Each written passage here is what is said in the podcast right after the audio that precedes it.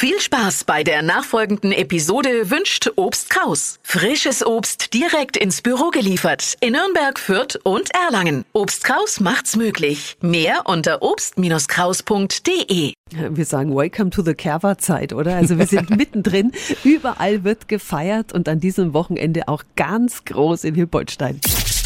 365 Dinge, die Sie in Franken erleben müssen. Am Freitagabend beginnt das traditionelle Burgfest, wie es sich gehört, natürlich mit dem offiziellen Bieranstich und dann geht's vier Tage lang rund.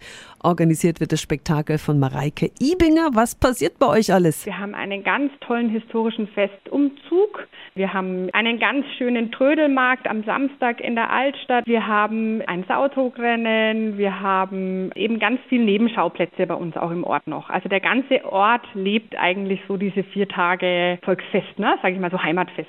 Also super cool anzusehen ist dann am Sonntag der Festzug. Da schlüpfen alle Hippoltsteiner in historische Gewänder und absolut legendär, da gibt es sogar Videos im Internet, mhm. ist der letzte Burgfesttag dann am Montag. Da ist Frühshoppen und zwar im wahrsten Sinne des Wortes, gell? Beginnen tut es offiziell ab 9.30 Uhr, aber das Zelt wird mehr oder weniger schon ab 7 gestürmt.